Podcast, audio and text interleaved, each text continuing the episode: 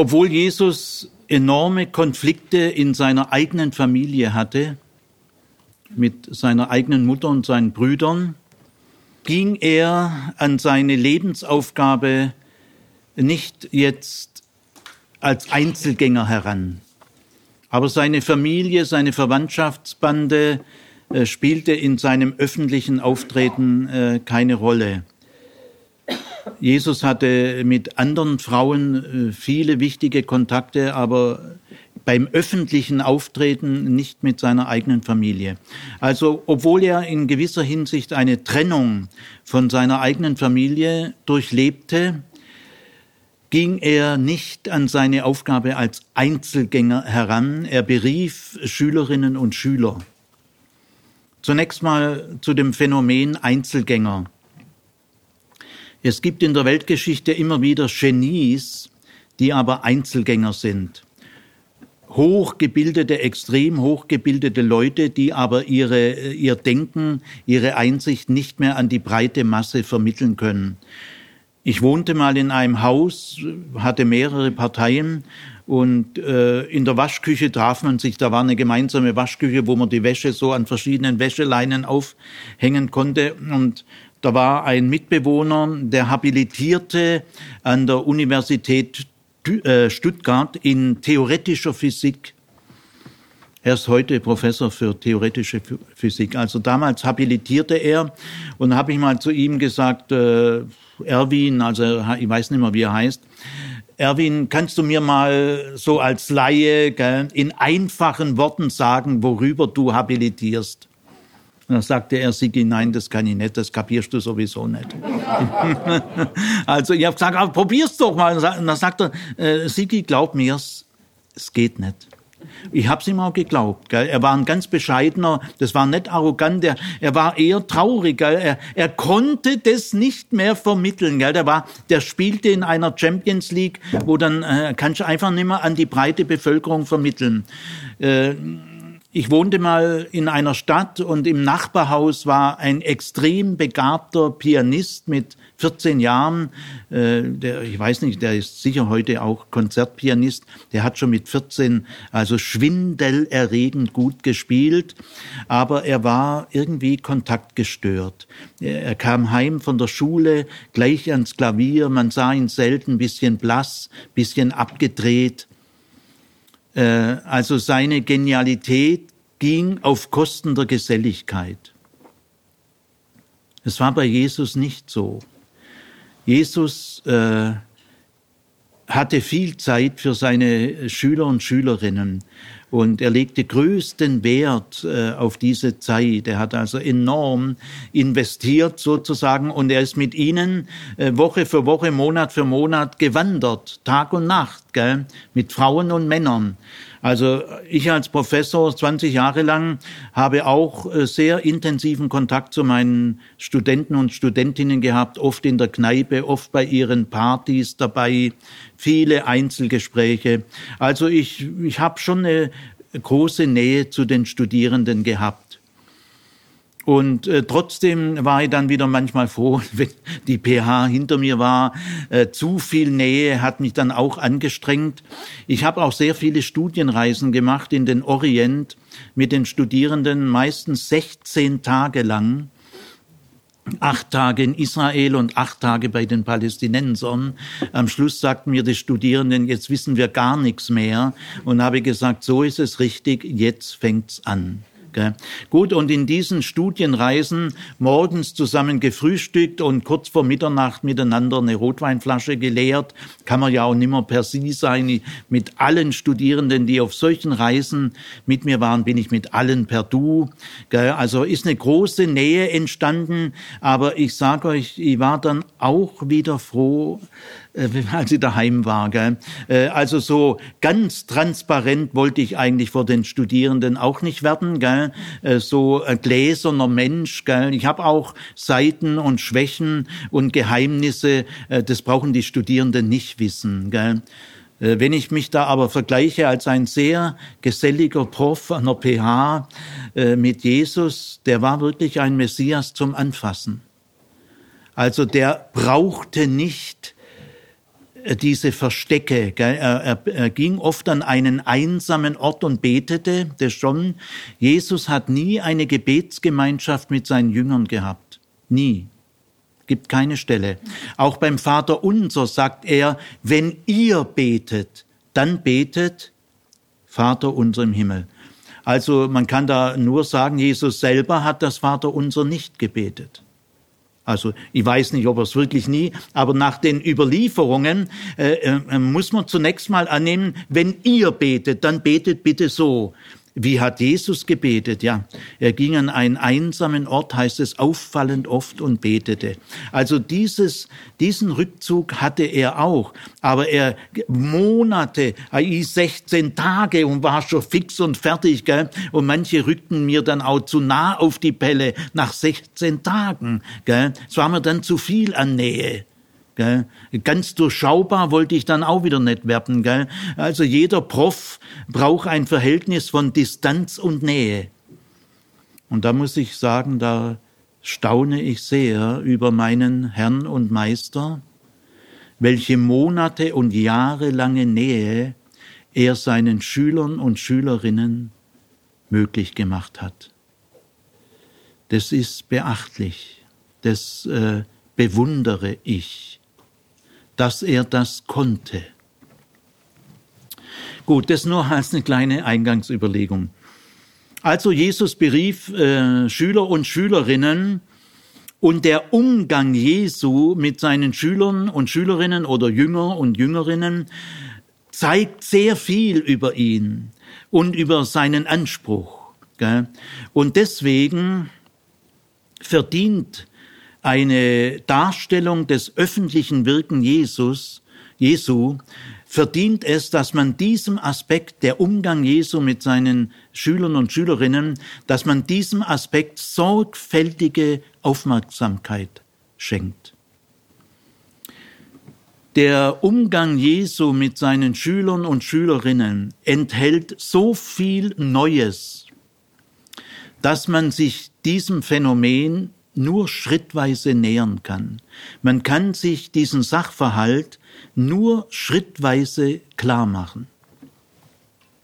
Ich will mal in einem ersten Punkt einen Vergleich anstellen zwischen Jesus und seinen Schülern, Schülerinnen und äh, den damaligen jüdischen Rabbinen, den Lehrern der Heiligen Schrift, die hatten in aller Regel auch Schüler, allerdings keine Schülerinnen, sie hatten nur Schüler. Und auch sonst in der Antike gibt es sehr viele philosophische Schulen, die auch Schüler haben. Bei Schüler müsst ihr jetzt nicht unsere heutigen Schulverhältnisse vor Augen haben. Äh, Schüler in der Antike sind immer Erwachsene. Also das sind philosophische oder religiöse oder eben äh, jüdisch-theologische Lehrer, die junge Männer als Schüler haben, 18, 20, so irgendwie in dem Bereich, kann auch äh, älter sein. Gell? Also ihr dürft jetzt nicht an acht- oder zwölfjährige Schüler denken. Also ich äh, möchte mal einen Vergleich machen zwischen Jesus und den damaligen jüdischen Lehrern der Heiligen Schrift. Ich sage bewusst nicht mehr Schriftgelehrte, weil allein der Begriff Schriftgelehrte ist so automatisiert, da rattern in fünf Sekunden 200 christliche Vorurteile. Allein mit dem Begriff Schriftgelehrter verbindet sich unbewusst, halbbewusst, dagegen könnt ihr euch gar nicht wehren, das steckt in der christlichen Tradition drin, ist sofort irgendwie negativ. Gell? Also wir müssen auch sprachlich aus diesen alten Biotopen rausfinden und die Worte neu wählen, äh, damit äh, auch neue Assoziationen entstehen können. Und deswegen sagt bitte nicht mehr Schriftgelehrte, sondern sagt Lehrer der Heiligen Schrift. Da seid ihr sofort offener.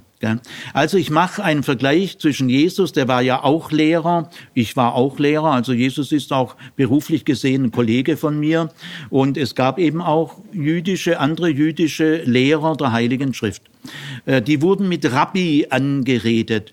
Jesus wurde sehr oft mit Rabbi angeredet und er hat diese Anrede akzeptiert. Damit ist auch Jesus ein Lehrer der Heiligen Schrift. Zur Zeit Jesu war der Titel Rabbi noch nicht geschützt. Äh, zwei, dreihundert Jahre später wurde er geschützt und dann konnte man nur noch Rabbi zu einem äh, erwachsenen Mann sagen, der eine ganz bestimmte geregelte Ausbildung hinter sich hat und ein Examen gemacht hat, eine Prüfung und der war dann Rabbi. Äh, zur Zeit Jesu war der Begriff Rabbi noch nicht geschützt. Man konnte theoretisch und auch praktisch jeden erwachsenen jüdischen Mann, der einen guten Ruf hatte und von dem man merkte, der kennt sich also verblüffend in der Heiligen Schrift aus, den konnte man mit Rabbi äh, anreden, unabhängig, ob der jetzt eine bestimmte Ausbildung durchlaufen hat. Und deswegen konnte man zur Zeit Jesu zu Jesus noch Rabbi sagen und Jesus hat es akzeptiert. Also ist dieser Vergleich ja auch irgendwie berechtigt, Jesus und seine Schüler und Schülerinnen und damalige jüdische Rabbinen und ihre Schüler. Diesen Vergleich, mit Hilfe dieses Vergleiches möchte ich mal eine erste Orientierung versuchen. Ich äh, mache diesen Vergleich unter vier Gesichtspunkten. Das Zustandekommen der Schülerschaft, das Ziel der Ausbildung, der Inhalt der Ausbildung und die Methoden der Ausbildung. Unter diesen vier Gesichtspunkten äh, robbe ich mich jetzt mal schrittweise an ein tiefes, unergründliches Phänomen heran. Wie kam die Schülerschaft bei einem jüdischen Lehrer der Heiligen Schrift zustande? Ja, jeder jüdische erwachsene Mann hatte das Recht, das ausdrückliche Recht, seine Lehrer zu wählen. Sie meldeten sich bei einem Rabbi an, das überlegten sie sich vorher und dann gingen sie hin und fragten diesen Rabbi, wenn es ein sehr berühmter Rabbi war, dann war das gar nicht so selbstverständlich, gell, der konnte nicht mehr alle Schüler annehmen äh, und, und so weiter. Also äh, man konnte sich den Lehrer aussuchen, man ging zu ihm hin und meldete sich an und fragte ihn. Äh, das war bei Jesus anders.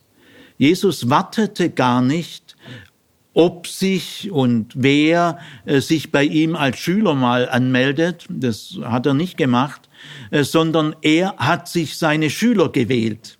Und es war vollkommen neu, es hat noch nie jemand gemacht. Nicht der Schüler wählt sich den Lehrer, sondern der Lehrer wählt sich seine Schüler. Einmalig, völlig neu. Gell?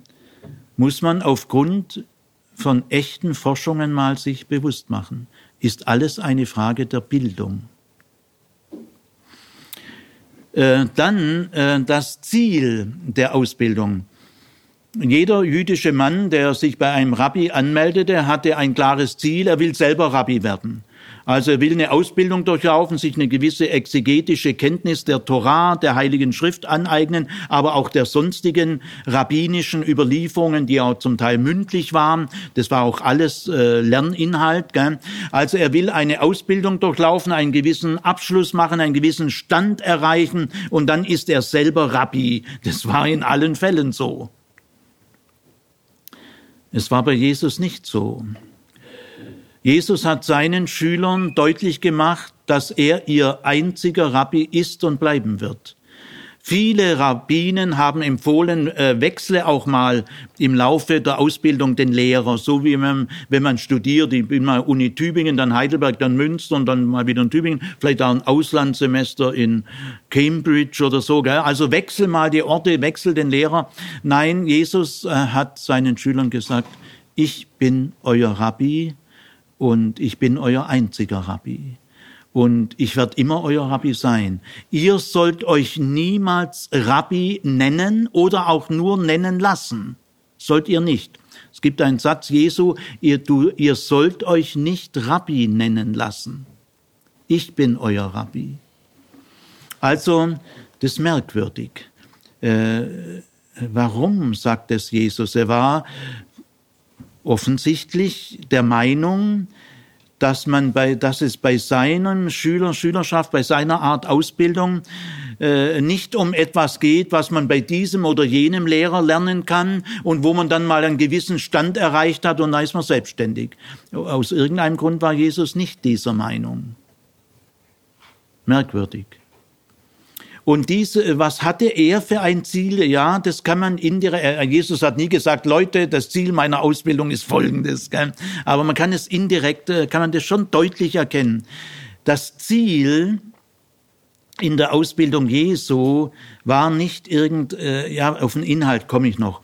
Das Ziel, äh, man sagt ja auch in der Didaktik, das Primat der Lernziele. Von den Zielen her findet man die Inhalte und die Methoden.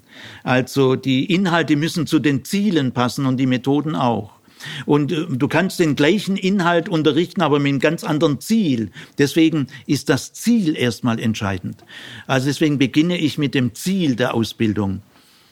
Ja, also bei Jesus kann man sagen, das Ziel seiner Ausbildung war, dass seine Schüler und Schülerinnen mitarbeiten an seiner Lebensaufgabe. Er integriert sie in seine Lebensaufgabe und sie kriegen auch, das heißt die Vollmacht, sagen wir mal einfach die Kraft, äh, an dieser Lebensaufgabe mitzuwirken.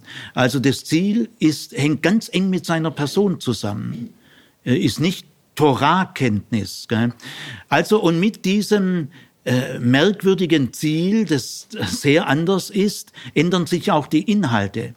Äh, wenn, falls euch das mal in 30 Jahren Bibellesen mal aufgefallen ist, gell, es kommt ja nicht auf die Menge des Bibellesens an, ja reine Stoffhuberei, gell, äh, sondern lest ihr auch aufmerksam, kreativ, querdenkerisch. Lest ihr auch die Bibel gegen euch. Macht ihr auch verblüffende Entdeckungen. Nicht sagen, ich mache jeden Tag mal Bibellese. Gell?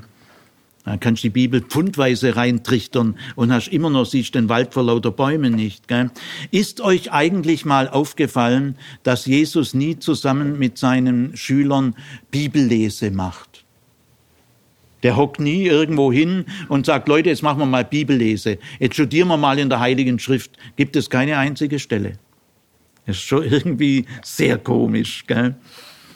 Muss aber einmal, weißt du, so unkonventionell auffallen, gell?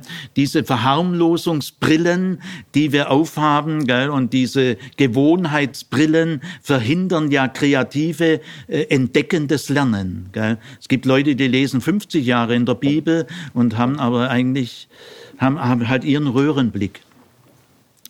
Also, der Inhalt in der Rabbinenausbildung war vor allem die Torah die Kenntnis der Torah und die Auslegung der Torah gibt dem Berufsstand der Rabbinen, der Lehrer der Heiligen Schrift ihre Autorität. Und äh, da wurde auch wirklich, äh, auch nach gewissen Methoden, äh, wurde die Torah studiert. Und dann aber auch die großen Torah-Auslegungen der großen Lehrer, in die wurde auch eingeführt und in die mündliche Tradition. Das war der Inhalt der Ausbildung. Äh, das spielt offensichtlich, äh, soweit die Überlieferung es eben bewusst betont, keine Rolle.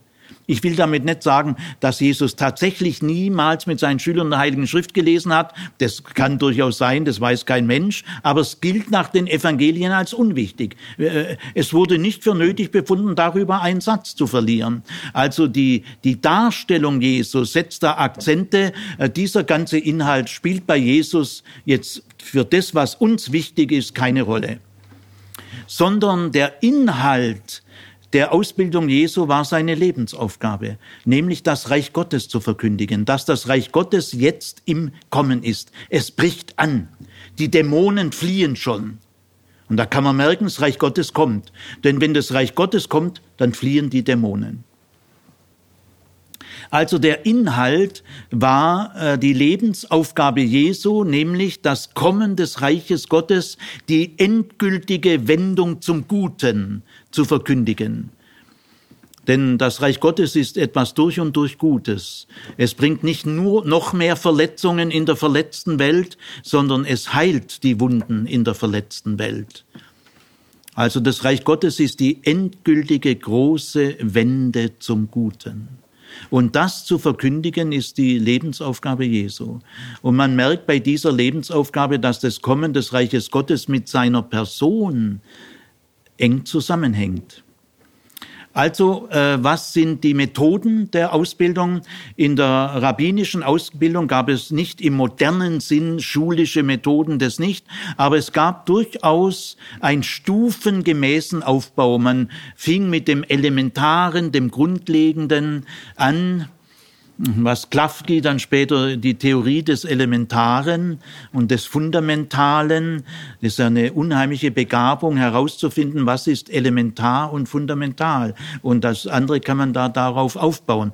Und so ein Stufenaufbau gibt es schon bei den Rabbinen. Der war äh, didaktisch sehr weise, tief durchdacht. Und bei den Rabbinen spielte auch bestimmte Memoriertechniken eine bedeutende Rolle. Alles das findet man bei Jesus gar nicht. Also ich fasse mal, es war jetzt sehr rasch, holzschnittartig, aber es bringt so einen gewissen ersten Überblick.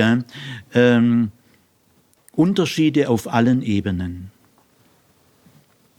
Jetzt, wenn Jesus als erster Rabbi seine Schüler wählte, dann kitzelt es eine zweite Frage, eine weiterführende Frage hervor, die es bei den anderen Rabbinern gar, Rabbinen gar nicht geben kann, nämlich welche Schüler hat er sich denn ausgewählt? Die Frage stellt sich jetzt. Gell? Äh, was, wie ist die soziologische Zusammensetzung äh, der Schülerschaft Jesu? Weil äh, die hat ja er initiiert. Da muss man mal überlegen, was initiiert er denn da? Gell? Also jetzt achten wir mal äh, sehr bewusst drauf, findet sich in der Auswahl der Schüler äh, deutliche Akzentsetzungen. Ja, unbedingt, verblüffende. Das ist der größte Unterschied, äh, sensationell, er berief auch Frauen. Allerdings, gell, die Evangelisten sind Männer, und äh, damalige Männer sind Patriarchen und Machos, auch Matthäus und Markus. Wir wissen ja nicht, wer die Evangelien geschrieben hat. Die Überschrift Matthäus, Lukas, Markus, Johannes, das ist, kam erst später durch die Kirche. Die Evangelien haben gar keine Überschrift. Die Schreiber der Evangelien sind unbekannt und sie wollten es bewusst bleiben. Alle Ehre Jesus. Jesu. Und sie selber wollten gar nicht genannt werden. Aber die alte Kirche hat es nicht ausgehalten. Die hatte ein ungeheures Bedürfnis. Äh, das ist von dem geschrieben und das ist von dem geschrieben. Dieses ungeheure Bedürfnis muss man mal kritisch prüfen, was steckt da eigentlich dahinter. Ihr müsst nur wissen, die Überschrift der Evangelien gehört nicht zur Heiligen Schrift. Also die Begriffe Matthäus, Lukas, Markus, Johannes verwenden wir halt in der wissenschaftlichen Theologie, aber es ist allgemeiner Konsens in der Universitätstheologie und das ist für mich jetzt die wissenschaftliche Theologie. Gell? Äh, dass wir verwenden die Namen eben als Chiffren.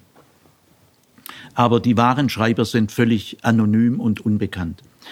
Also äh, die Akzente, äh, äh, wer wählte es denn aus? Gell?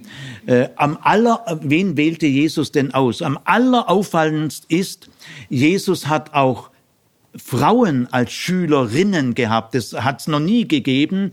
Da verkleidet sich im 19. Jahrhundert in Russland eine Frau als Mann, weil sie versucht, in die äh, Ausbildung eines Rabbiners reinzukommen, durch Verkleidung, weil das im 19. Jahrhundert noch völlig undenkbar war. Frauen sind ja auch alle Analphabeten. Wie wollen denn die Torah-Studium auf hohem Niveau? Gell? Es war unter jüdischen Rabbinen, da muss man aber auch vorsichtig sein, keine Pauschalurteile. Es gab sehr verschiedene Rabbinen. Gell? Aber viele Rabbinen haben immer wieder mal diskutiert, lohnt es sich überhaupt, also Torahstudium ist ja völlig undenkbar, gell? aber lohnt es sich überhaupt irgendwie Zeit in, in Bildungsaktivitäten einer Frau zu investieren? Also das wurde eher negativ gesehen, das lohnt sich nicht. Aber es gab wirklich äh, Rabbinen, und auch Väter, die ihren eigenen Töchtern privat Lesen und Schreiben beibrachten, weil sie merkten, oh, meine Tochter, die ist ja eigentlich begabter wie meine Söhne. Gell? Also solche, solche Entdeckungen gab es schon in der Antike. Äh, äh, also und es gab Väter, die da wirklich aus der Rolle gefallen sind. Gell? Halleluja. Aber im Allgemeinen, äh, es lohnt sich äh, nicht besonders irgendwie Frauen, die, die haben Küche, Kochtopf und Kinder Und die hatten ja auch 10, 15, 18 Kinder, die waren hauptberuflich schwanger. Äh, wie kann sie dann hauptberuflich Torah studieren? Das geht ja gar nicht. Gell? Ja, also auch in den synoptischen Evangelien und bei Johannes, also ich sage jetzt mal die Chiffren Matthäus, Lukas, Markus, äh, das sind halt auch Männer. Die Evangelienschreiber waren auch Männer und man merkt, dass die Evangelien durch die Männerbrille ge äh, geschrieben ist. Äh, die Bibel ist eben so ist es halt, man kann schon sagen, leider, aber die Bibel ist von Männern für Männer geschrieben. Selbst die Frauengestalten in der Bibel sind von Männern stilisierte Frauengestalten.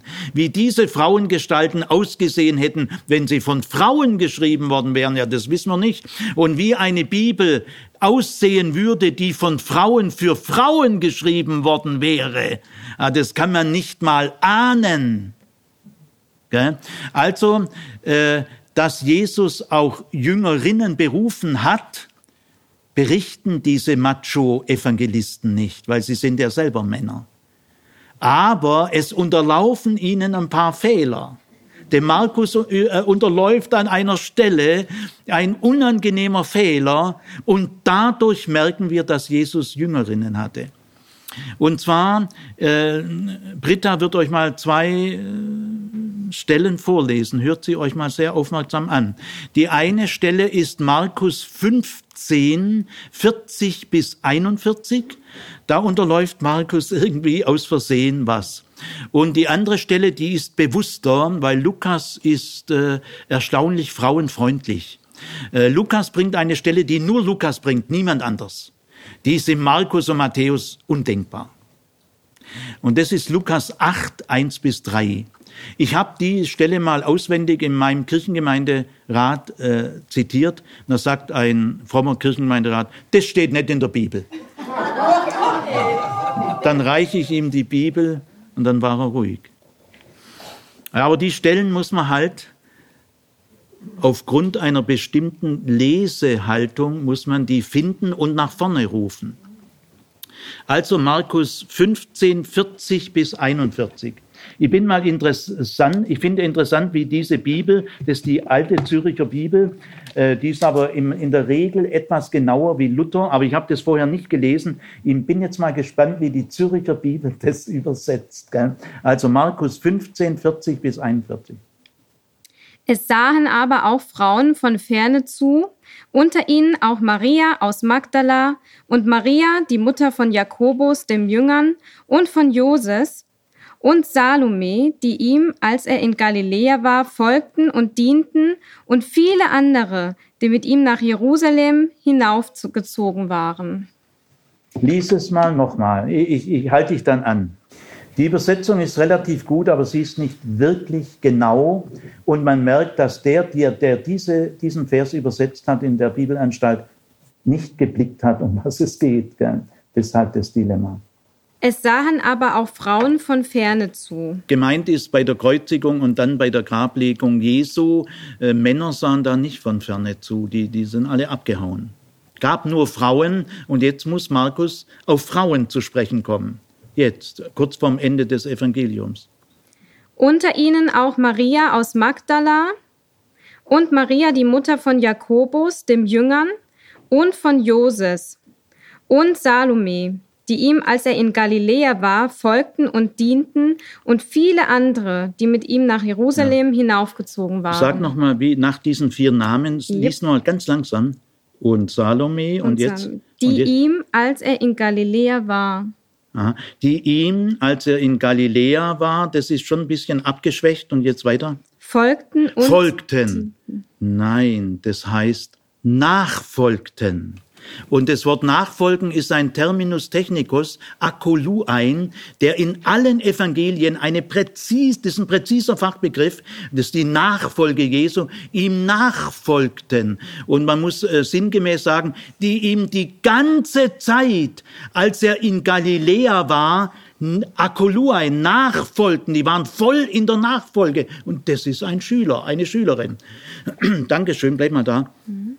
Jetzt möchte ich aber doch sagen, lieber Anonymus, gell, Markus ist ja nicht Markus, äh, lieber Evangelienschreiber des zweiten Evangeliums. Wenn diese vier Frauen, die du sogar erstaunlicherweise namentlich nennst, ist auch eine verheiratete Frau drunter. Wow, monatelange Wanderschaft mit Männern. Es sind also verheiratete und unverheiratete Frauen. Wow, kann man da nur sagen. Das ist ja, es geht doch nicht. Gell? Also, und jetzt heißt es, die ihm die ganze Zeit in Galiläa nachgefolgt sind. Ja, lieber Evangelienschreiber, warum schreibst du das denn vorher nicht? Kein Wort vorher. Aber jetzt, wo die Männer weg sind, jetzt muss er sagen, da stehen Frauen äh, ferne und das sind nicht irgendwelche Frauen, das sind Frauen, die ihm die ganze öffentliche Wirksamkeit auf seinen monatelangen Wanderungen die ganze Zeit als Nachfolgerinnen nachgefolgt sind. Akoluain. Also hatte Jesus Schülerinnen, weil so ein Satz, den erfindet kein Mensch, gell? vor allem kein Mann. Gell? Markus bringt ihn so spät es geht, gell? wenn er nicht mehr anders kann. Und da merkt man, welche Männerglubschaugen selbst dieser Evangelienschreiber hat. So, aber Lukas ist da ein bisschen sensibler. Da gibt es also eine Stelle, hört sie euch mal an. Lukas 8, 1 bis 3. Sowas steht nicht in der Bibel. Und es begab sich bald darauf, dass er Städte und Dörfer durchwanderte, indem er predigte und das Evangelium vom Reiche Gottes verkündigte und die Zwölf begleiteten ihn. Und einige Frauen, die von bösen Geistern und Krankheiten geheilt worden waren, Maria, genannt die aus Magdala, aus der sieben Dämonen ausgefahren waren, und Johanna, die Frau des Husa, eines Beamten des Herodes, und Susanna und viele andere, die mit ihrem Vermögen für sie sorgten. Johanna war die Frau des Husa, gell? Mhm. Ja, gut, danke. Also hier ist wirklich äh, ist eine Ungeheuerlichkeit, die niemand erklären kann. Johanna, die Frau, wieder verheiratet, des Husa. Wir kennen den Husa aus anderen Quellen. Das war ein sehr hoher Ministerial, äh, oder Ministerialdirigent, würden wir heute sagen, Ministerialdirektor oder Staatssekretär. Also ich möchte euch mal, mal darauf aufmerksam machen. Jesus wanderte durch die Dörfer und Orte in Galiläa. Es begleitete ihn die Ehefrau von einem ranghohen Ministerial ministerial äh, Beamten am Herodianischen Hof. Die zog als Ehefrau mit Jesus durch die Lande. Da steckt eine Geschichte dahinter. Ja. Gut, also sowas steht doch, nicht, doch steht in der Bibel. Gell? Also äh, und die äh, ihm nachfolgten und ihm auch Handreichung taten. Es waren auch vermögende Frauen. Also mal hart formuliert: Jesus hat sich von Frauen aushalten lassen. Steht in der Bibel. Gell? Ja, also äh, ich, bin, ich bin unschuldig. Ich kann, ich kann, ich kann nichts dafür. Gell? Also, äh, welche Schüler wählte Jesus? Ja, verdammt nochmal, er wählte auch Frauen. Das gab es noch nie. Heute schon, heute schon. Äh, im, Im Reformjudentum und auch im konservativen Judentum gibt es inzwischen Rabbinerinnen, auch in Deutschland. Äh, es wird sogar im orthodoxen Judentum, da gibt es bis jetzt noch keine Rabbinerinnen meines Wissens, sie sind aber im Begriff, es wird im orthodoxen Judentum eher Rabbinerinnen geben als in der katholischen Kirche Priesterinnen.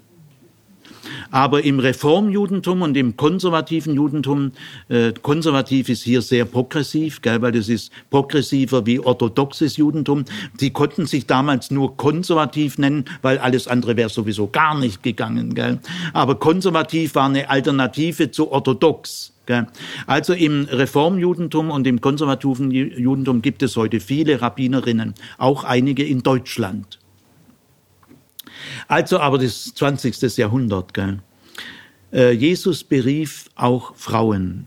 Oder denkt mal an die Stelle, Jesus ging zu Martha und Maria ins Haus, das macht man übrigens auch nicht. Ein einzelner Mann kann nicht in ein Haus gehen, wo zwei Frauen leben, das gehört sich nicht.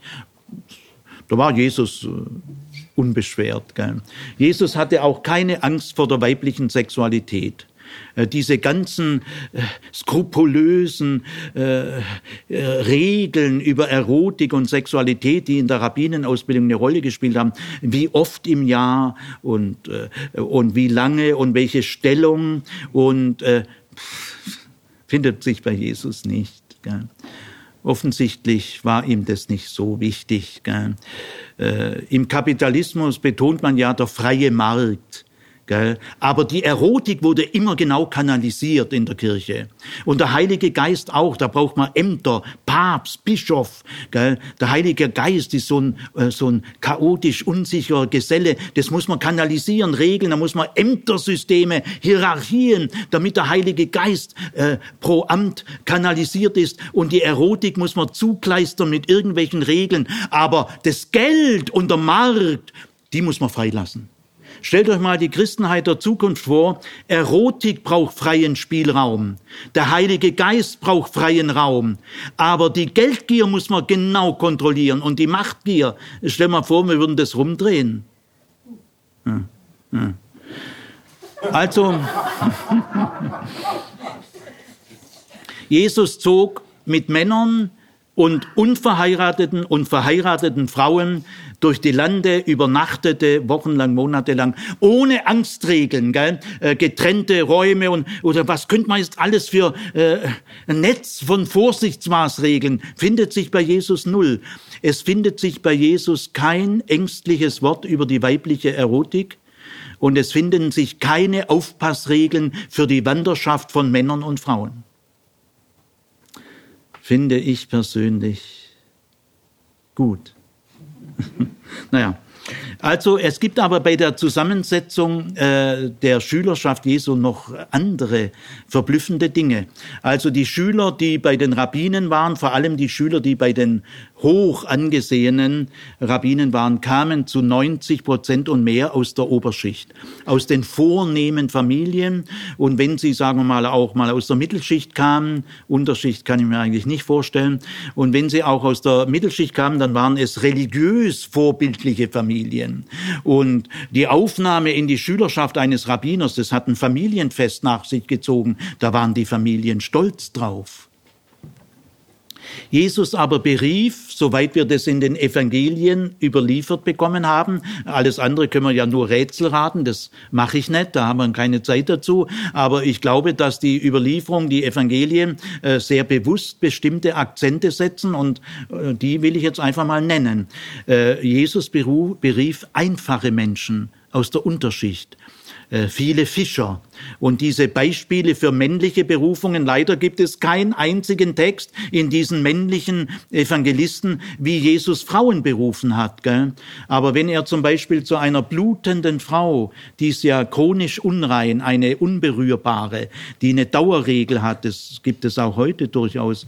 Ich habe schon mehrere Frauen sind zu mir gekommen, nachdem ich über die blutende Frau gepredigt habe. Auch letztens in Stuttgart sind zwei Frauen zu mir gekommen und gesagt, Herr Zimmer, ich das Gleiche. Aber damals war, waren das ja Tabu, Menstruationsblut, da kommen ja gleich die Dämonen und so. Gell? Also auf jeden Fall äh, kommt eine blutende Frau in eine Menschenmenge. Jesus war gerade unter Zeitdruck, weil ja Irus, der Synagogenvorsteher, hat gesagt, komm zu mir, meine Tochter liegt im Sterben. Dann hat Jesus gesagt, ich komme. Und jetzt geht er dorthin, eine Menschenmenge folgt ihm. Jetzt kommt diese Unberührbare, gell? ist eine ungeheure Frechheit, gell? heilt sich durch die Menge, macht alle unrein. Gell?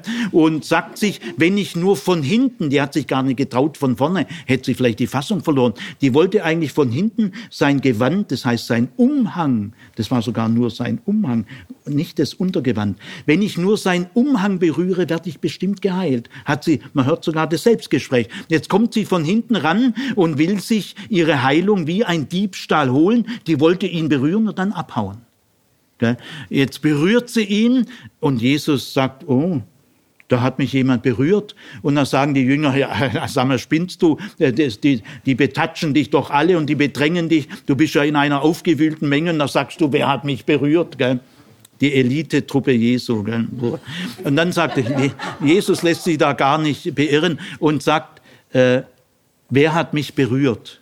Gell? Die einzige Geschichte, wo Jesus jemand geheilt hat, wo er gar nicht weiß, wer das ist. Er muss sich erkundigen, wen habe ich denn da geheilt? Gell? Und jetzt die Frau verliert ihre Fassung, gell? die weiß ja das, wenn das jetzt, und dann fällt sie äh, vor ihm auf den Boden und dann heißt es, und sie sagte ihm die ganze Wahrheit.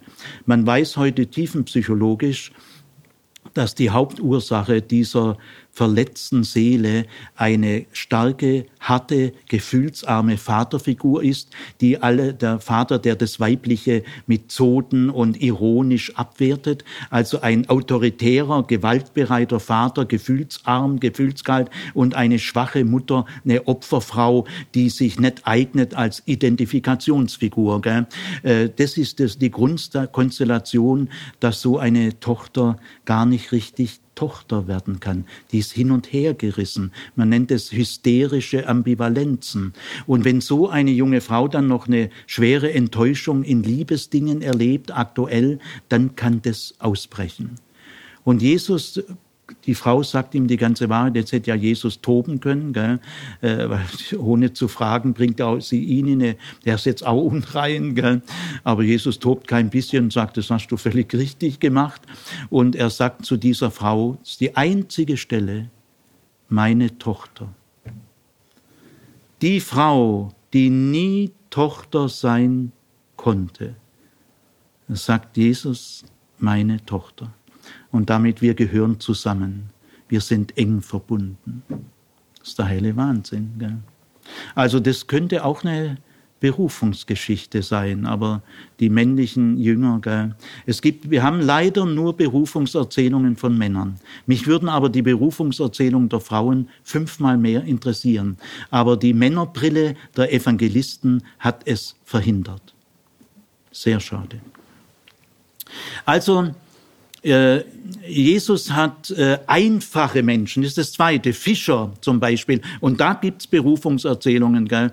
Petrus, Jakobus, Andreas, ja, äh, Johannes, gell, die Zebedaiden. Also wir haben Berufungserzählungen, das sind, das sind alles nur Männer und sind alles nur Fischer. Also das ist schon auffällig. Jesus hat einfache Schüler gewählt. Ähm, gut, ähm, dann ist aber noch was anderes sehr auffällig. Es gibt in der Jüngerschaft Jesu griechische Namen. Das, äh, das hält schon im Kopf nicht aus. Gell? Äh, nämlich Andreas ist ein griechischer Name und Philippus. Philippus ist sogar ein griechischer hellenistischer Name hoch zwei, denn der Vater von Alexander dem Großen hieß Philippus. Also das ist ein betont hellenistischer Name. Und damals gaben natürlich nur solche jüdische Familien ihren Söhnen hellenistische Namen mitten in Jerusalem oder Galiläa im Judentum, die gegenüber der hellenistischen Kultur sehr aufgeschlossen waren. Also da, da muss man ganz klar sagen, das sind liberale Familien.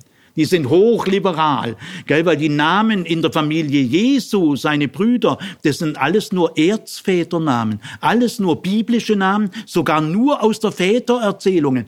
Das ist eine treue äh, jüdische biblische Tradition. Also Jesus kam ganz sicher aus einer Familie, die eine intensive jüdische Tradition lebte. Das merkt man immer an der Namensgebung. Gell? Namensgebungen sind öffentliche Bekenntnisse.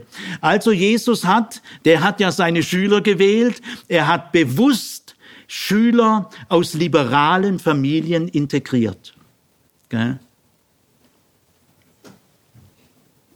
Das steht für was. Aber äh, noch viel auffälliger, also unglaublich ist, Jesus hat in seine Schülerschaft einen Zöllner integriert, Levi, und einen Zeloten? Simon, der Zelot. Vielleicht war auch Judas ein Zelot, nämlich ein Sikarier, das ist die Radikalgruppe, das sind die Extremisten unter den Zeloten. Sikarier heißt Dolchmänner, die haben die Römer so abgestochen. Komm, wir gehen mal auf den Bazar, wir stechen mal ein paar Römer ab. Gell? Also es sind wirklich Meuchelmörder. Gell?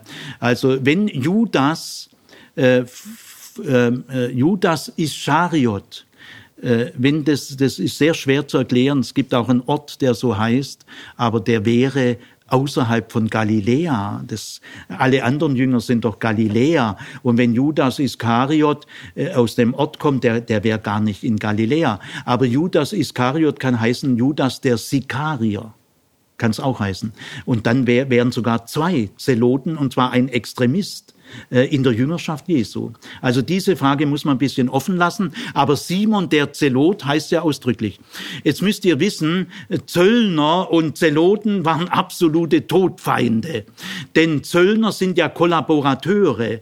Die arbeiten mit der römischen Besatzungsmacht zusammen und verdienen sich da ihr Geld. Und sie galten allgemein als Leute, die den jüdischen Glauben verraten haben und das jüdische Volk verraten haben und mit den Feinden Israels, mit der Besatzungsmacht Besatzungsmacht zusammenarbeiten und da ihre Geschäfte machen und sich dann auch oft bereichern. Das sind die Zöllner. Also die hatten ihren Ruf kaputt. Äh, ein, ein anständiger Jude äh, will mit denen nichts zu tun haben. Aber die Zeloten waren Widerstandskämpfer gegen die Römer.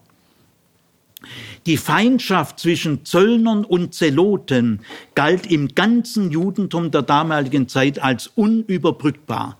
Die haben sich ja gegenseitig als Verräter und Fanatiker abqualifiziert. Gell?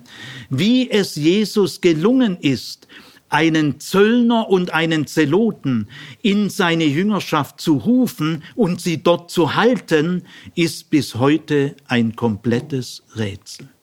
Aber erfunden kann das nicht sein. Also hat Jesus eine Versöhnungsbereitschaft gehabt und eine versöhnende Kraft für möglich gehalten, dass sich auch Todfeinde finden können. Das ist unglaublich. Gut, soweit, wen hat Jesus berufen? Dann äh, noch zwei weitere Fragen. Warum beruft Jesus überhaupt Jünger. Nicht, nicht unbedingt jeder Rabbiner hat, hat Schüler gehabt, ja, viele schon. Äh, aber versuchen wir mal rauszubekommen, äh, vor allem wenn man jetzt diese merkwürdige soziologische Zusammensetzung, er beruft auch Frauen, er beruft auch bewusst Mitglieder liberaler Familien, die sich öffentlich zu ihrem Liberalismus bekannt haben per Namensgebung. Er beruft einfache Leute und er beruft Zöllner und Zeloten. Äh, was, was will denn der Mann? Gell? Ja, das dahinter muss eine Absicht stecken. Die können wir jetzt nur wissenschaftlich versuchen äh, zu rekonstruieren, weil er sagt es nicht direkt. Gell? Er ist ein Mann voller Geheimnisse. Warum hat er das wohl gemacht? Ja, es spricht alles dafür und nichts dagegen, dass die Lebensaufgabe Jesu, nämlich die Verkündigung des Reiches Gottes, dass es jetzt zu wirken beginnt, dass Jesus das jüdische Volk bereit machen wollte für das Kommen des Reiches Gottes. Er wollte das jüdische Volk, Jesus wusste nicht, was Kirche ist, Jesus wollte keine Kirche gründen, der weiß ja gar nicht, was das ist. Gell? Jesus war ein Jude und er blieb ein Jude und er starb als Jude und die Auferstehung Jesu haben nur jüdische Menschen bezeugt. Und im Pfingsten waren nur jüdische Menschen anwesend. Also Jesus war ein Jude und er lebte im Judentum wie der Fisch im Wasser.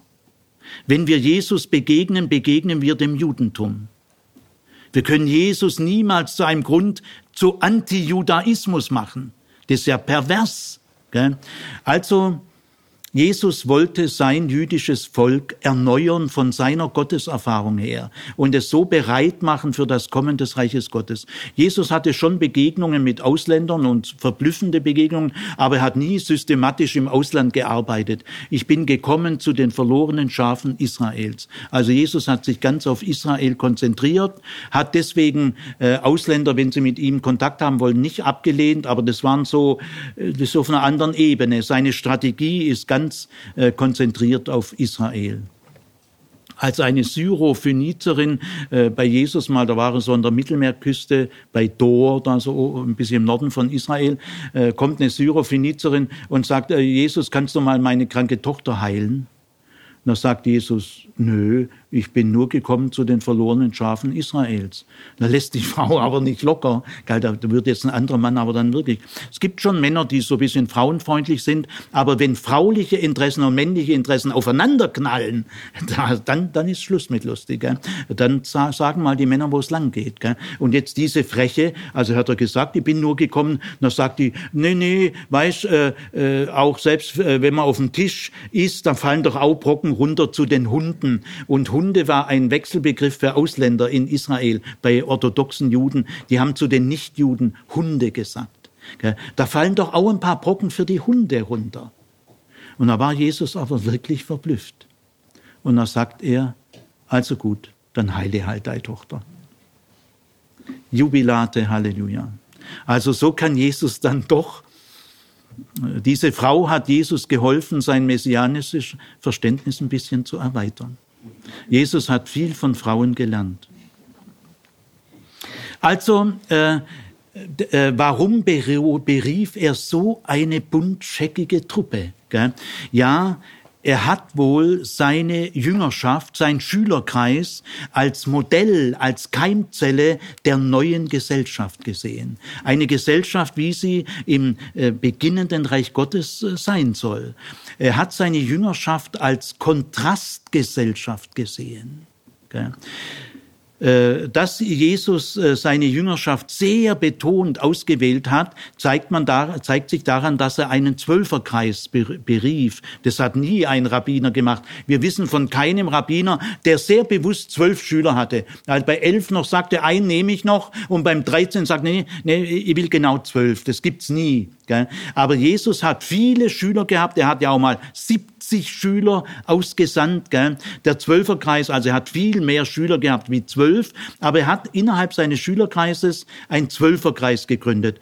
Und er hat diesen Zwölferkreis ganz bewusst mit den zwölf Stämmen Israels verbunden. Sie werden mal die zwölf Stämme Israels richten, heißt es einmal.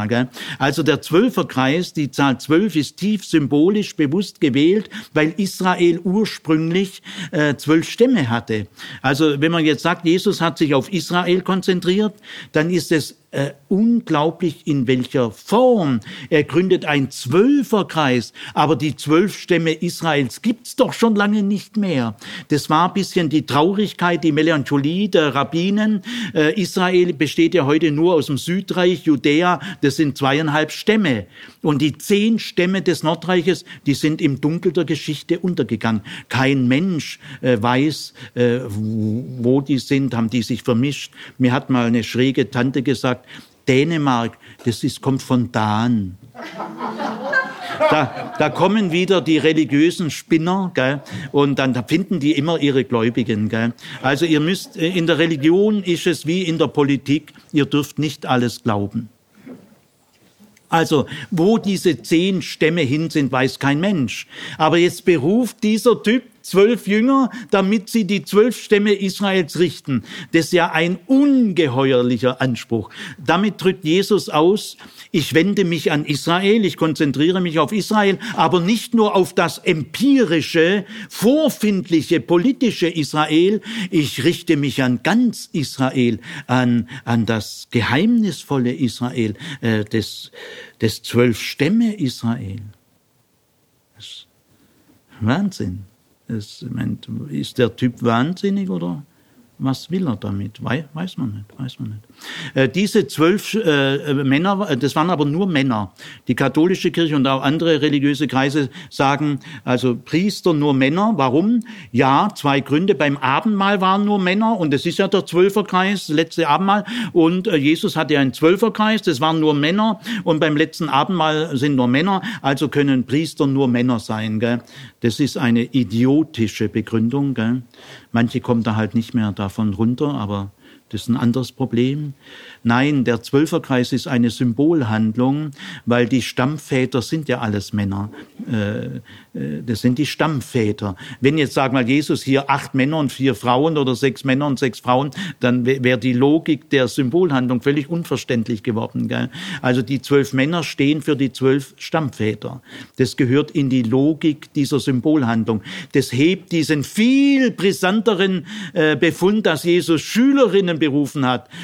Ach, das wollte ich noch sagen. Er geht zu Martha und Maria ins Haus. Die Martha macht sich dann haushaltstechnisch zu schaffen. Gell? Und die Jüngere hockt sich einfach äh, vor Jesus hin und hört ihm zu. Und das ärgert die Ältere, gell? Die, die, die schafft hier haushaltsmäßig. Gell? Und dann sagt äh, Jesus zu Martha, Martha, Martha, der Haushalt ist nicht das Wichtigste. Maria hat es ganz richtig gemacht. Sie ist bildungshungrig. Jesus liebt bildungshungrige Frauen. Jesus integriert Frauen in den Bereich der Bildung. Nämlich wenn er sitzt, Lehrer sitzen und sie zu seinen Füßen sitzt, dann ist sie eine Schülerin und Jesus lehrt sie. Das allein ist schon ungewöhnlich. Also Keimzelle äh, für das neue Israel Kontrastgesellschaft. Er gründet einen Zwölferkreis, er wendet sich über das empirische Israel an das geheimnisvolle Israel. Und äh, da sind nur Männer drin. Aber man muss äh, Folgendes äh, wissen, dieser Zwölferkreis ist auch gar nicht sehr wichtig. Denn von diesen zwölf Männern wissen wir viel, nur von drei, Petrus, Jakobus und Johannes, da wissen wir relativ viel. Dann wissen wir noch ganz klein bisschen über Philippus, ganz klein bisschen über Andreas, eine Stelle über Thomas, dann sind wir bei sechs und über die sechs anderen wissen wir gar nichts. Und dann in der Urchristenheit verliert dieser Zwölferkreis sofort an Bedeutung. Er spielt in der Urchristenheit gar. Es wird noch Matthias nachgewählt. Das ist noch so ein Versuch, am Zwölferkreis festzuhalten. Aber dann gibt es die drei Säulen: Petrus, Jakobus, Johannes. Es gibt dann den Diakonenkreis, den Stephanuskreis. Vom Zwölferkreis redet kein Schwein mehr. Und auch Petrus verlässt ja Israel und, und so weiter. Also, äh, wenn man wegen dem Zwölferkreis Jahrtausende lang nur Männer zu Priestern macht, also so wichtig war der Zwölferkreis nicht. Der hat sehr schnell wieder an Bedeutung verloren. Und wir wissen von den zwölf Männern nur von ein paar. Das war eben diese Symbolhandlung, dass Jesus ausdrücken wollte, ich richte mich an Gesamt-Israel. Das war ihm irgendwie wichtig. Wenn jetzt ähm, dieser Schülerkreis von Jesus selber gewählt, äh, dann äh, wird sehr, wenn der also äh, Keimzelle, Modell des neuen äh, des neuen Israel sein soll, wie es im Reich Gottes angemessen ist, dann aber bekommt der Umgangsstil im Schülerkreis exemplarische Bedeutung. Welchen Umgangsstil förderte und wollte Jesus im Schülerkreis. Jesus äh, wollte in seinem Schülerkreis keinerlei Hierarchie, keinerlei Rangordnung, keine Abstufung. Alle sind auf Augenhöhe. Die Herrschaftsstrukturen dieser Welt verlieren im Zusammenleben seines Schülerkreises jede Berechtigung. Äh, Jesus war vor allem sehr kritisch gegenüber väterlicher Autorität. Denn väterliche Autorität heißt patriarchale Autorität. Aber sein Reich Gottes ist das Ende des Patriarchats, hat die Kirche jahrtausende lang nicht begriffen, hat das Gegenteil gemacht. Aber ich möchte euch mal zwei Stellen sagen, dass Jesus sehr vaterkritisch war. Dieser Idolbegriff Vater, den hat er erstmal liquidiert. Ähm, Britta, komm mal bitte her und lese mal äh, Mark, Matthäus 23, 8 bis 9 und dann diese Markusstelle. Also hört mal Matthäus 23, 8 bis 9. Ihr dagegen sollt euch nicht Rabbi nennen lassen, denn einer ist euer Meister, ihr aber alle seid Brüder.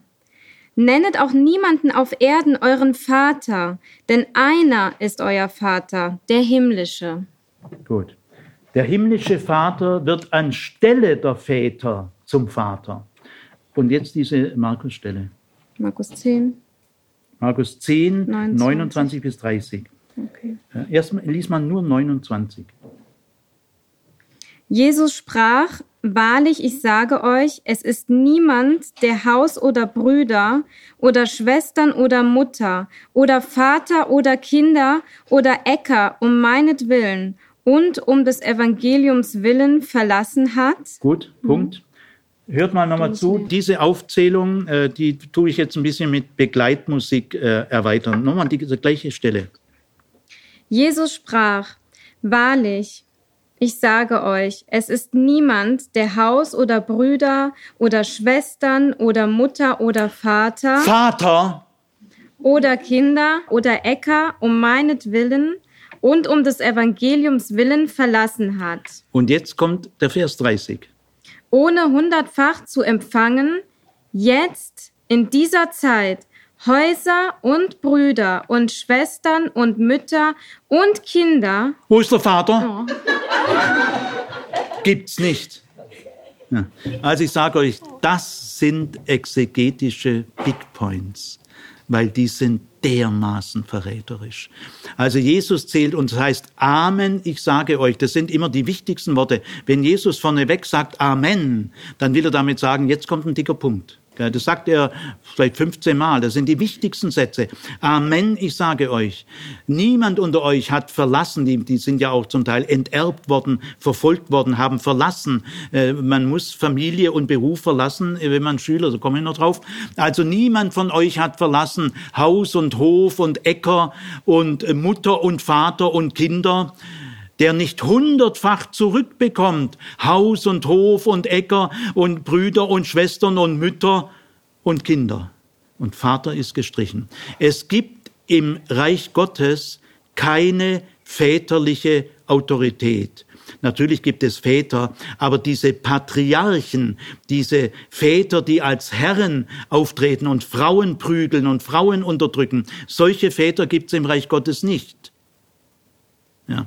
Also der Umgangsstil.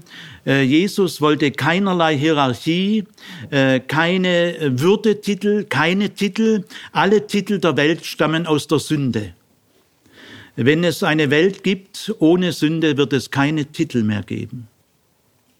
Auch meine Titel sind Ausdruck der Sünde. Ich lebe ja eben in einer sündigen Welt und dann geht's nicht anders. Gell?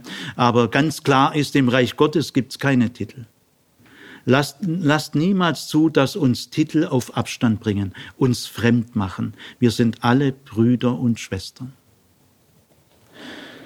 Ja, Jesus hielt sich auch keinen Schülerkreis wie einen Hofstaat. Bei rabbinischen Lehrern der Heiligen Schrift, denen ich durchaus positiv gegenüberstehe, aber äh, die Beobachtungen muss man schon sagen dürfen, äh, die haben äh, sich Schüler wie Leibburschen gehalten, die haben sie bei Tisch bedient, die Schüler, den Lehrer. Rabbi Jochanan, ein sehr bedeutender Lehrer, sagt, es ist nicht möglich, Torahstudium ohne Dienst am Tisch. Ein rabbinischer Lehrer, der seine Schüler daran hindert, ihn zu bedienen, der enthält ihm die Liebe vor. Jesus aber hat seine Schüler gehindert, ihn zu bedienen. Er hat es verhindert. Er wollte das nicht. Er sagt einmal, ich bin nicht gekommen, mich bedienen zu lassen, äh, sondern zu dienen. Also der Umgangsstil im Schülerkreis Jesu ist ohne Herrschaft von Menschen über Menschen.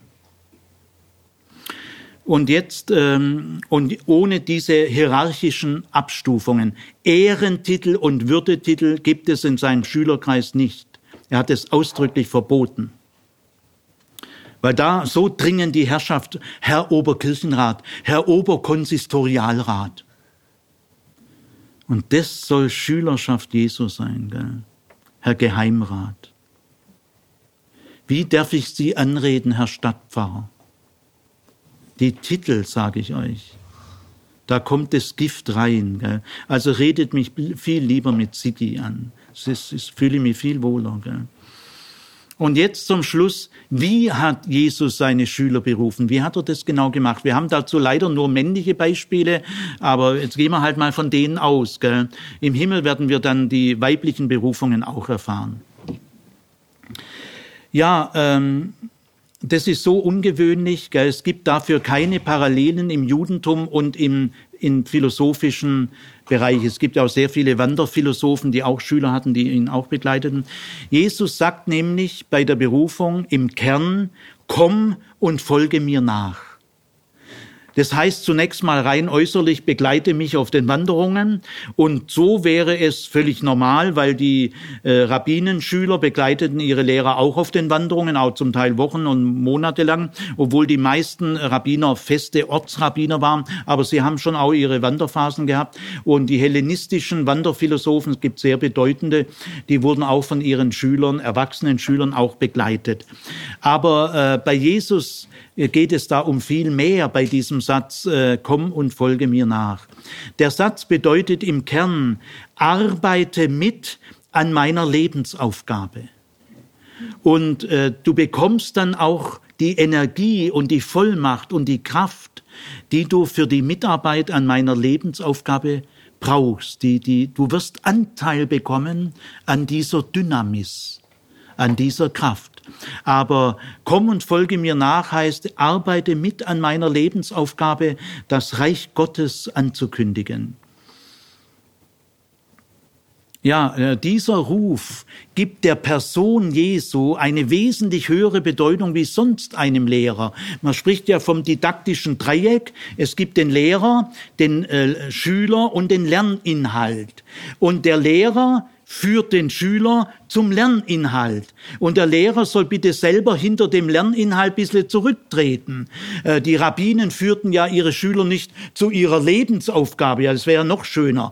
Die Rabbinen führten ihre Schüler zur Torah, zur Heiligen Schrift. Es geht um die Heilige Schrift. Und da treten sie gerne zurück. Alle Ehre der Heiligen Schrift.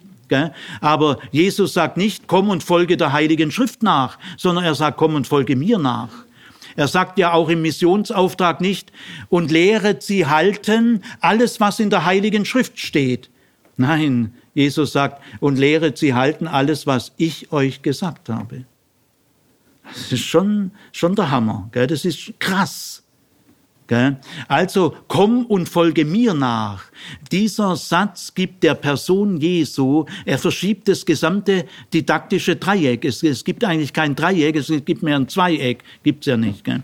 Gut, also komm und folge mir nach, arbeite mit an meiner Lebensaufgabe. Er will Schicksalsgemeinschaften, er will Lebensgefährten. Haben Sie mich verfolgt, dann werden Sie auch euch verfolgen. Bin ich heimatlos, bist du auch heimatlos. Und Jesus hat erwartet, dass äh, die die Schüler, die er wählte, äh, den Beruf und die Familie aufgaben und damit alle Sicherheiten. Die wichtigsten Beziehungen aufgeben, die wichtigsten Sicherheiten, Besitz und Heimat. Ja, weil Jesus offensichtlich der Meinung war, das Neue, das er bringt, ist noch viel wichtiger, viel lohnenswerter und nicht, weil Trennung an sich etwas Positives ist, Nein, das nicht, sondern weil es das Neue ohne Trennung vom Alten nicht gibt. Neuer Wein in neue Schläuche. Äh, so wie die äh, Evangelientexte geschrieben sind, und davon gehe ich mal aus, hat Jesus die patriarchalischen Väter seiner jungen Männer, die waren vielleicht 18, 20, 22 oder so in dem Bereich, der hat die Väter gar nicht um Erlaubnis gefragt. Wir wissen natürlich nicht, ob er sie nicht doch irgendwie mal damals gefragt hat, das kann man nur spekulieren, aber nach Auffassung der Evangelientexte, diese klassischen Texte, die die Berufungserzählungen so formulieren, wie sie formuliert sind, spielt es keine theologische Rolle, ob die Patriarchen, Väter damit einverstanden waren oder nicht. Diese Frage ist unwichtig. Während äh, eine Schülerschaft bei einem Rabbiner ein Familienfest nach sich gezogen hat und die Familien stolz waren, dass ihr Sohn bei diesem Rabbi Schüler geworden ist, führte Jesus die Schüler durch seine äh, Erwählung in den Bruch. Er führt sie in einen sozialen, berufsmäßigen Bruch. Äh, es stört die bisherige Blutsbande. Jesus sagt, äh, die Gemeinschaft zwischen uns ist wichtiger als die Blutsbande. Äh, am härtesten ist ein Fall, der, der ist also ungeheuerlich, kann man sogar fast dann verstehen, dass der Mann am Kreuz gelandet ist. Ist auch nicht zufällig, gell? dass der mitten im besten Alter äh, am Kreuz gelandet ist. Das steht ja auch für was. Da ist auch ein Bruch. Der Fremde, äh, den die Welt nicht lange ertragen hat. Es kommt mal ein jüdischer Zeitgenosse und sagt zu Jesus, oh, ich würde auch gern dein Schüler werden, gell? Und aber ich habe ich hab noch, ich, ich muss eins muss ich noch erledigen. Mein Vater ist gestorben und ich gehe jetzt mal hin und will ihn beerdigen. Ja, das ist ja wohl selbstverständlich. Gell? Da sagt Jesus: Lass die Toten ihre Toten begraben und komm du jetzt und folge mir nach. Das ist ja ein Angriff aufs vierte Gebot. Also das Härteste, was es von Jesus gibt, da merkt ihr, dass Jesus gar nicht weichgespült ist. Gell? Er ist nicht der äh, Jesus Leid. Er sagt, das ist ja in, äh, bei, bei Nichtjuden und, Ju, und Juden äh, wohl die wichtigste Pflicht, dass man seinen Vater beerdigt. Gell? Aber aus irgendeinem Grund hat Jesus hier sich veranlasst gesehen, nein, lass die Toten ihre Toten begraben und komm du und folge mir jetzt nach. Weiß nicht, was daraus geworden ist. Gell? Also dieser Ruf, komm und folge mir nach, ist keine Einladung. Es ist keine Bitte. Es ist kein Appell. Wärst du bitte so nett, dir mal zu überlegen, ob du vielleicht bereit wärst, mir nachzufolgen? Ich sage euch, dieser Ruf ist keine Bitte. Er ist keine Einladung. Er ist kein Appell. Er ist eine Beauftragung. Er ist eine Ernennung. Er ist eine Erwählung. Und deswegen kannst du mit diesem Ruf nicht rumeiern. Du kannst dich nicht hinter Familie, Clan und Sippe und Kollektiv verstecken. Äh, es heißt ja auch nicht, ihr, kommt ihr und folgt mir nach. Nachher sagt Jesus, ihr seid das Salz der Erde, aber bei der Berufung ist nur der Einzelne, du. Und wenn du dich jetzt hinter Familie und Blutsbande versteckst, ist es sowieso schon eine Ablehnung. Wer seine Hand an den Pflug legt und blickt zurück, der ist nicht geeignet zum Reich Gottes. Komm du und folge mir nach. Das ist eine Beauftragung, das ist eine Ernennung, das ist eine Erwählung und keine Bitte. Und jetzt kannst du dir überlegen, ob du diese Ernennung annimmst oder nicht. Beides kam vor. Es ist schon interessant, dass Jesus zu einer sehr intensiven Gemeinschaft führt. Er ist kein Einzelgänger und er will keine Einzelgänger. Er war der anfassbare Messias, wochenlang mit verheirateten, unverheirateten Frauen und Männern, ohne Regelsystem, gell? Äh, unbeschwert, angstfrei, offen für vieles Zärtliche, keine Angst vor Zärtlichkeit. Abba ist ein Zärtlichkeitswort. Für Jesus war Gott der Inbegriff der Zärtlichkeit. Denn Abba ist nicht einfach Ab, Vater, sondern Väterchen oder kann man es nicht genau. Es ist ein, es ist ein Zärtlichkeitswort. Gell? Äh, immer wenn ihr sehr zärtlich seid und Zärtlichkeit erlebt, spürt ihr etwas von Gott. Also Jesus hat nicht eine männliche Seilschaft gegründet. Pharisäer, Sadduzäer, Zeloten, Apokalyptiker, Täufer, es waren alles Männerseilschaften. Er wollte ein, keine männliche Gemeinschaft, er wollte eine geschwisterliche Gemeinschaft. Und er hat dieser Gotteserfahrung, dieser Abba-Erfahrung zugetraut, dass diese Männer und diese Geschwister keinen Geschlechterkampf machen und sich nicht gegenseitig verletzen, sondern zärtlich miteinander umgehen.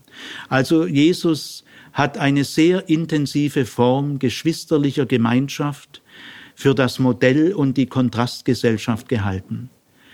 Diese Gemeinschaft war deswegen so intensiv, weil jeder, der in dieser Gemeinschaft war, eine ganz einsame Entscheidung fällen musste. Nehme ich diese Ernennung an oder nicht? In dem Augenblick, wo du hörst, komm und folge mir nach. Bist du unvertretbar. Kein Clan, keine Sippe, kein Kollektiv kann sich jetzt dazwischen schieben. Du bist ganz einsam. Und deswegen, weil du durch diese einsame Entscheidung gegangen bist, wird die Gemeinschaft der Schülerinnen und Schüler Jesu so intensiv.